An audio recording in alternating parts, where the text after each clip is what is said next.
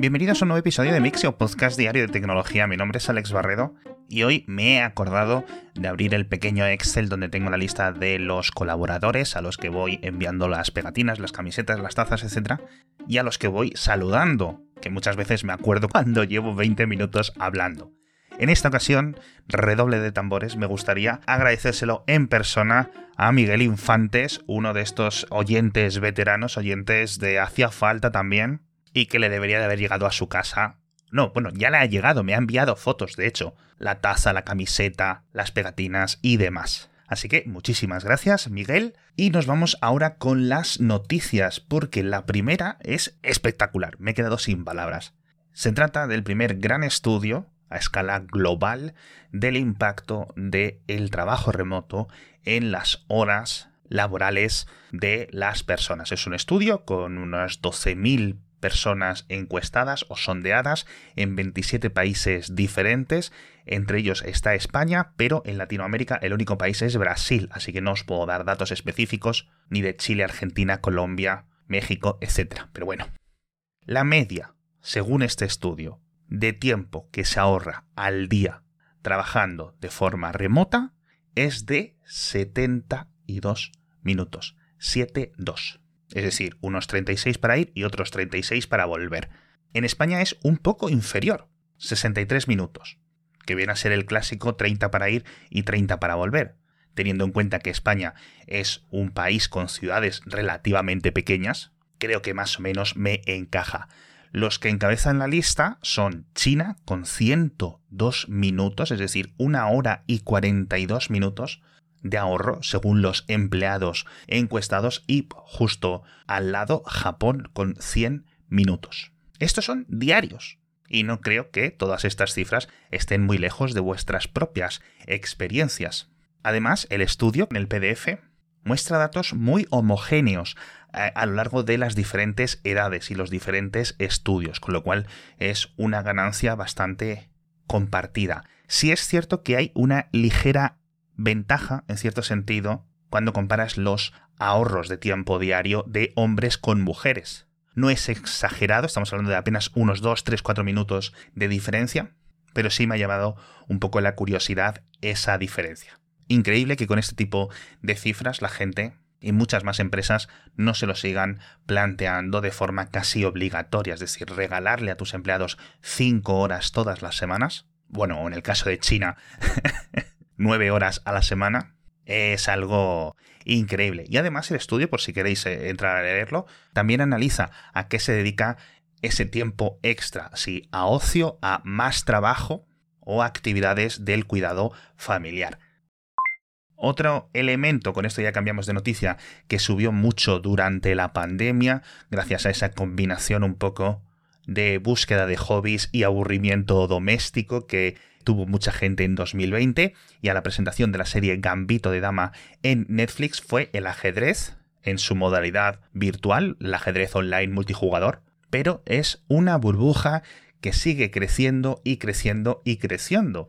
Yo ya sabéis que soy muy fan de jugar en Lee Chess, de hecho tengo algunos oyentes agregados como amigos, pero la mayor plataforma de ajedrez online es chess.com y dice que a día de hoy están rompiendo récords constantes de jugadores en activo. Dicen que a pesar de que creció muchísimo su tráfico, su número de usuarios durante esos eventos de la pandemia más dura y el estreno de Gambito de Dama, etc., que hoy es tres veces más alto. Es decir, no es como la noticia de los podcasts que os comentaba ayer, que comenzaron en 2020 a crecer y poco a poco han bajado en su creación. Pero gracias al impulso, ¿no? Hay una gran comunidad de jugadores eh, y de grandes maestros o maestros internacionales que explican, que cuentan tanto torneos enteros como partidas sueltas, tanto en Twitch como en YouTube. Y obviamente, pues todos los dramas y todas estas noticias de las denuncias y no sé qué, pues aupan la popularidad al final de este deporte. De hecho, comentan en chess.com que su propia aplicación está copando muchos rankings en diversos países. Una cifra que me ha llamado la atención, y con esto dejamos el tema, es 10 millones de jugadores activos el 20 de enero. Yo entiendo que se refieren a activos mensuales, porque de lo contrario estaríamos hablando algo compitiendo con Steam casi directamente, si estuviéramos hablando de datos diarios. Pero bueno, que contratan a un montón de gente y están echando muchísima más infraestructura, obviamente, para poder soportar todos estos enroques.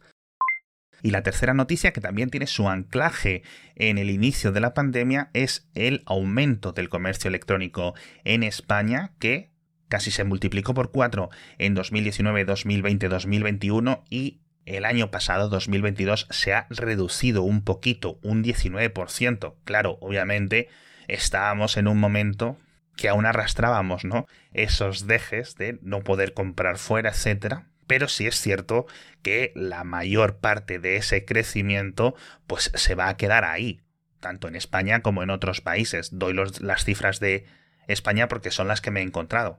Pero bueno, fantástico. Hablando de transporte, en este caso de transporte de camiones y de autobuses, hay un grupo de cuatro países en la Unión Europea que han propuesto a la Comisión que el bloque de 27 fije una fecha definitiva para la prohibición de más ventas de autobuses y camiones de combustible. En concreto, esta petición la están llevando adelante Dinamarca, Países Bajos, Bélgica y Luxemburgo.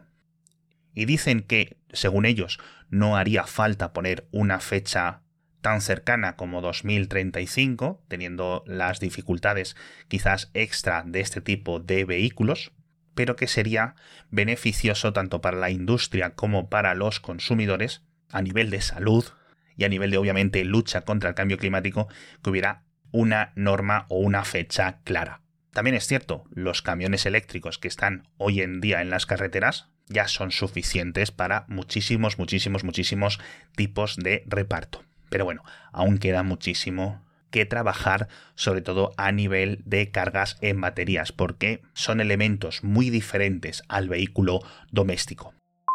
Y ahora vamos con el patrocinador de esta semana. Aún me quedan algunas noticias, pero ya sabéis que estamos haciendo los anuncios en ASMR porque nos están apoyando la gente de morfeo.com, que ya no son colchonmorfeo.com, ahora son morfeo.com. Ya sabéis que te dejo el enlace en las notas del episodio.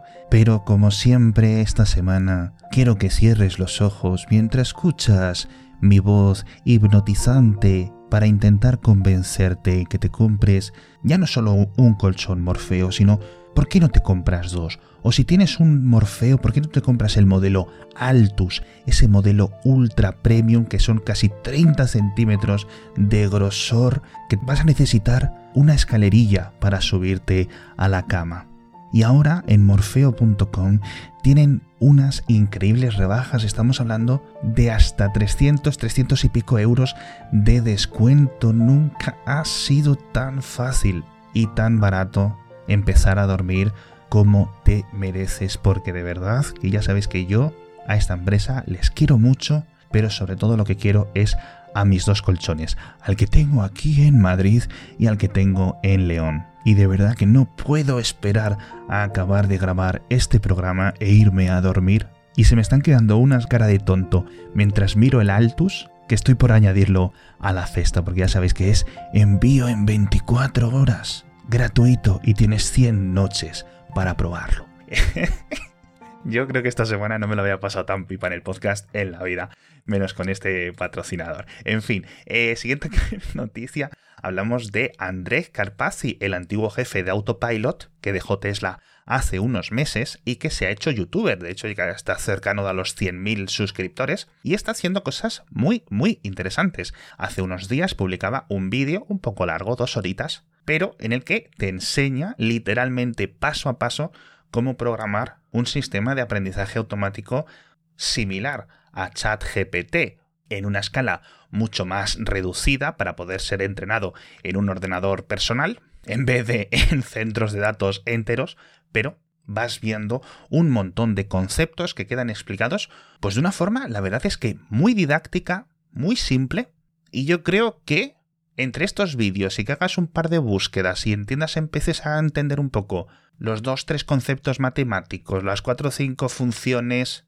y elementos del PyTorch, pues la verdad que puedes acabar sacando un montón de ideas. De verdad, estamos a un nivel en 2023 que este tipo de magias negras están siendo insultantemente simples. Así que os recomiendo que veáis estos vídeos. A nivel de desarrollo de software, por cierto, vamos a hablar de Android porque en la India han presentado hace unos días su alternativa nacional, por decirlo así, a Android y iPhone. Un nuevo sistema operativo, entre comillas lo de nuevo, basado en Android también, como una distribución diferente que se llama Bar OS. B-H-A-R-O-S. No sé muy bien qué es lo que significa bar, pero bueno. El caso es que tiene todos los ingredientes por mucho que me duela decirlo, para que esto sea un fracaso absoluto. Desarrollado de forma local, que en India hay un montón de ingenieros y un montón de talento, pero ya simplemente viendo las mecánicas, viendo las fotos de los políticos sonriendo mientras enseñan lo chulo que es el smartphone, que no han publicado detalles técnicos, que no han publicado la lista de dispositivos compatibles, de que no han dado fechas, de que, sinceramente, hay gente con muchísimo más ímpetu y muchísimos más años en esto, como por ejemplo el equipo de Lineage o de Sailfish, etcétera, que se han comido los mocos, con mi mayor respeto se lo digo, durante los últimos años, haciendo esto mismo. Entonces, a no ser que India prohíba por ley, eh, yo que sé, Android, pues este tipo de cosas nunca van a llegar a ningún sitio, por más que me duela a mí, a no ser que, yo que sé, oye, pues que colaboren con este tipo de iniciativas de código abierto, no que lo hagan por su propia cuenta. Pero bueno, no ha sido el primer país que lo intenta en los últimos años y no va a ser el último. Hablando de Android, en la próxima versión del sistema operativo se prepara un cambio interesante y es que con Android 14 se va a bloquear la instalación de software antiguo. Según el desarrollo que se va viendo de la rama futura, se debería de bloquear incluso la instalación en paralelo o la instalación de aplicaciones descargadas de Internet que estén diseñadas para Android 6. Es decir, estamos hablando de aplicaciones de 2015, pero poco a poco esa diferencia se irá cerrando y parece que el objetivo de Google es que en una versión X de Android en los próximos años no se puedan instalar aplicaciones que fueron inicialmente diseñadas para versiones de dos o tres o cuatro años previos. Según parece, el principal objetivo de esto es la distribución de malware antiguo que sigue dando vueltas por internet o que están los archivos por ahí completamente caducados, pero bueno. Hablamos también de algunas cositas más en las notas del episodio, hablamos de Twitter, y de cómo está cayendo el tráfico web que envía a diferentes medios de comunicación en todo el mundo. Esto puede ser porque cada vez Google oculta un poco más los tweets, los mensajes con enlaces. Hablamos de Microsoft Edge, el navegador, que ha incorporado una pequeña función en beta que permite ver dentro de una misma pestaña dos páginas web en paralelo, eh, como en un mosaico, una a la izquierda y una a la derecha. Puede ser interesante. Hablamos también de Globo y de otra multita que se han llevado, me parece que llevan más de 200 millones de euros en multas, y de la primera vez que SpaceX llena por completo los tanques de combustible de la Starship, incluyendo su primera etapa, este Super Heavy, en concreto son casi 5 millones de toneladas tanto de metano como de oxígeno líquido, y en principio esta es la penúltima etapa antes del lanzamiento. Quedaba esta prueba que ha salido bien, ahora están en proceso de básicamente desmontar los motores de nuevo, obviamente después de vaciar los tanques, y en unas semanas hacer la primera prueba de encendido, y si todo sale bien, el siguiente paso debería de ser el lanzamiento. ¿Cuándo? En marzo, en abril. Ya sabéis que las cosas del espacio van despacio, así que bueno, ya tuvimos paciencia tanto con el James Webb como con el SLS, y con los cohetes Miura de PLD y con tantas, tantas cosas, pues la Starship obviamente también se va a hacer de rogar. Con quien no vais a tener que tener paciencia es conmigo, porque mañana volveré a estar aquí, ya sabéis, como siempre, con más noticias de tecnología.